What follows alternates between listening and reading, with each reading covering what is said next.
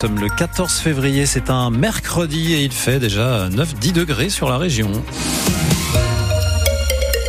Le journal Alexia Arad, il est allé constater l'horreur. Le député marnais Xavier Albertini s'est rendu en Israël. Il a visité un kibbutz attaqué par le Hamas le 7 octobre dernier et rencontré avec d'autres parlementaires le président israélien Isaac Herzog.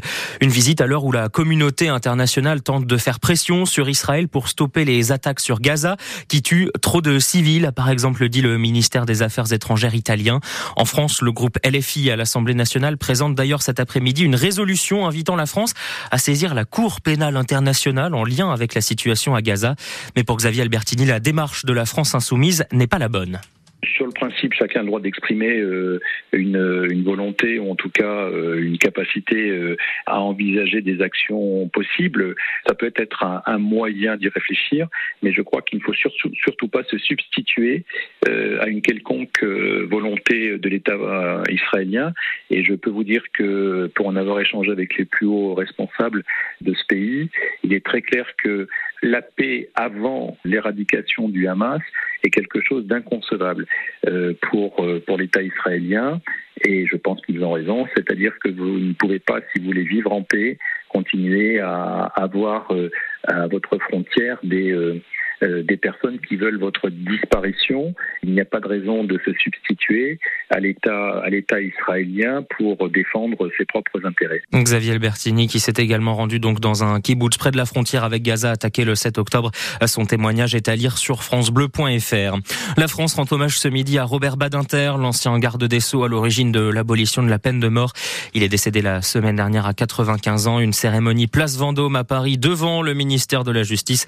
Emmanuel Macron prononcera un discours. En pleine vacances d'hiver, les contrôleurs de la SNCF appelés à la grève par la CGT Sudrail, les syndicats revendiquent des hausses de salaire et une meilleure prise en compte des fins de carrière. La mobilisation est annoncée assez forte. La SNCF publiera dans la matinée les prévisions de circulation. À Charleville-Mézières, deux hommes déférés devant le parquet après une rixe dimanche soir, quartier de la Ronde Couture. Les faits se sont déroulés dans un restaurant en début de soirée. Un jeune homme de 24 ans a été poignardé à plusieurs reprises, touché notamment au poignet. Il a été transporté à l'hôpital en urgence absolue. Les deux suspects seront jugés pour violence volontaire et usage d'armes, le tout en réunion. Les exportations de champagne en baisse en 2023, moins 8%. Une chute surtout liée aux États-Unis, les premiers importateurs de champagne qui ont diminué leur stock l'année dernière. Une baisse des exportations générales de la filière champagne qui n'a pas empêché les bénéfices en 2023 et justement, ces bénéfices, les salariés du groupe Pernod Ricard, propriétaire notamment de la maison Moum, aimeraient en recevoir une partie. Nouvelle mobilisation ce matin après celle de jeudi dernier, les syndicats demandent 2000 euros par salarié dans le cadre d'une prime de partage de la valeur. Nicolas, c'est quoi votre souvenir le plus lointain de Saint-Valentin? Hmm. euh, J'avais 10 ans. Ouais. Stéphanie, à l'école Cavalier de la Salle, dans le quartier des Châtillons à Reims. D'accord. Stéphanie, si tu m'entends. c'est une, c'est une belle histoire. Moi, je me souviens. toute la classe était amoureuse d'elle. Ah bon, bah voilà. C'était amoureuse d'elle. Moi, dans mon collège, on pouvait envoyer des petits chocolats à qui on voulait le jour de la Saint-Valentin. C'était organisé par le, le bureau des ah collégiens. On pouvait envoyer des petits chocolats. Alors ça, c'est des souvenirs d'ados. Mhm. Mais alors, les enfants, eux, à quoi ils pensent quand on leur parle Saint-Valentin? Eh ben, c'est simple. Alexandre Blanc leur a posé la question à Charleville-Mézières. La Saint-Valentin, c'est euh, c'est comme euh, un mariage. C'est la fête des amoureux. C'est quoi être amoureux? Quand on est joyeux.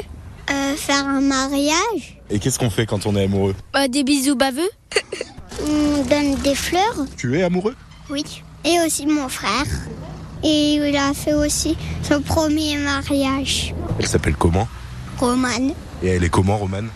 Belle. C'est tout? Que belle? Oui. Vous faites quoi quand vous êtes ensemble? On joue et on parle. Comment tu sais que tu es amoureux? Je l'ai vu et j'ai mis. Est-ce que euh, vous allez faire quelque chose de particulier pour la Saint-Valentin? Je vais dire euh, bonne fête d'amoureux. Je t'aime. Bah, moi, je vais acheter des fleurs à maman. Parce que maman, elle aime bien les fleurs. Et papa, il veut lui acheter un couteau, dit qu'il adore ça, les couteaux. Et on continue à parler Saint-Valentin dans une euh, dizaine de minutes avec un love coach. Il sera notre invité à 7h45. Et puis à 8h10, à vous la parole. Saint-Valentin, est-ce que c'est un incontournable ou alors vous êtes plutôt comme la chanteuse Anaïs? Égoline d'amour, c'est beau mais c'est insupportable. Je hais les couples qui me rappellent que je suis seule. Je, déteste les couples. Tout court. Ouais. Et voilà, Appelez-nous, racontez-nous ça. Est-ce que vous êtes pour la Saint-Valentin? Est-ce que vous trouvez que c'est un, un beau moment ou au contraire vous n'aimez pas du tout cette fête qui est devenue un peu commerciale ou alors tout simplement vous êtes célibataire, vous vous en fichez? Appelez-nous 03 26 48 2000, rendez-vous à 8h10.